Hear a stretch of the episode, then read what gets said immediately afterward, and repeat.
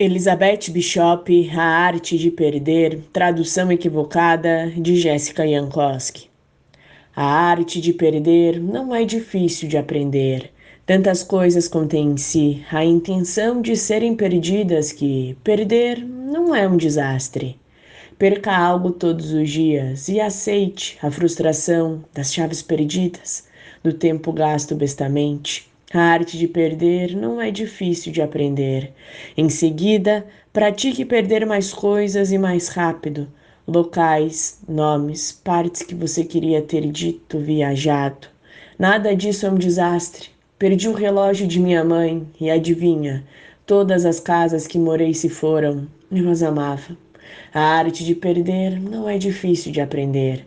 Perdi duas cidades lindas e pior, alguns terrenos que tinha, dois rios e um continente. Tenho saudades, mas não é um desastre.